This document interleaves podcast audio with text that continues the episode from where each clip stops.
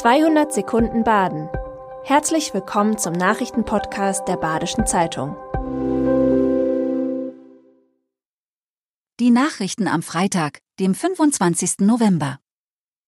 Die Sanierungskosten für das Augustinermuseum in Freiburg steigen auf mehr als 90 Millionen Euro. Nach den jüngsten Zahlen rechnet die Stadtverwaltung mit zusätzlichen 4,6 Millionen Euro für den finalen Bauabschnitt, die Gesamtkosten steigen damit auf 90,8 Millionen Euro. Aktuelle Preissteigerungen und die knifflige Sanierung der Schatzkammer sind in der Summe nicht enthalten. Das Augustinermuseum soll Ende 2025 wieder in Gänze eröffnen. Das Lara Möbelhaus Singler in der Gerold-Secker Vorstadt schließt nächstes Jahr. Die Deutsche Bauwert übernimmt das Areal. Nach dem Abriss des Möbelhauses könnten auf dem 8000 Quadratmeter großen Areal bis zu 90 Wohnungen entstehen.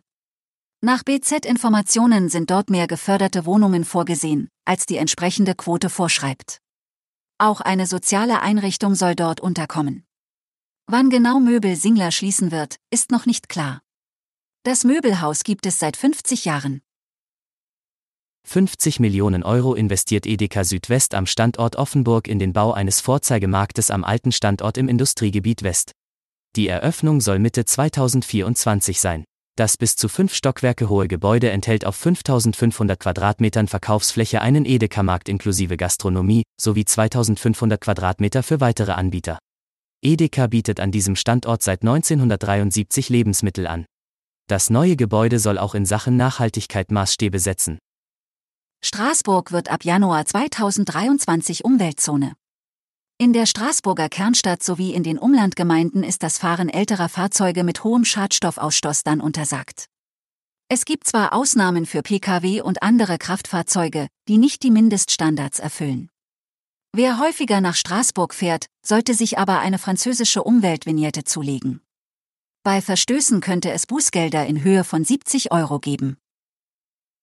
In Freiburg hat das wohl größte Restaurant eröffnet.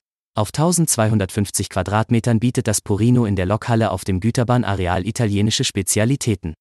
Platz ist für 250 Gäste drinnen und im Sommer für weitere 250 draußen. 30 Monate dauerten die Bau- und Vorbereitungsarbeiten in dem denkmalgeschützten Gebäude. Purino ist eine kleine Kette, die vor 15 Jahren in Mönchengladbach gegründet wurde.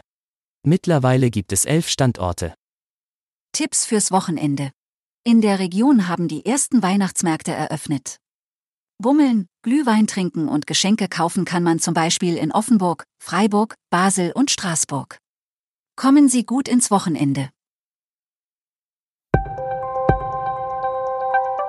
Das war 200 Sekunden Baden. Immer montags bis freitags ab 6.30 Uhr. Aktuelle Nachrichten rund um die Uhr gibt's auf der Website der Badischen Zeitung badische-zeitung.de.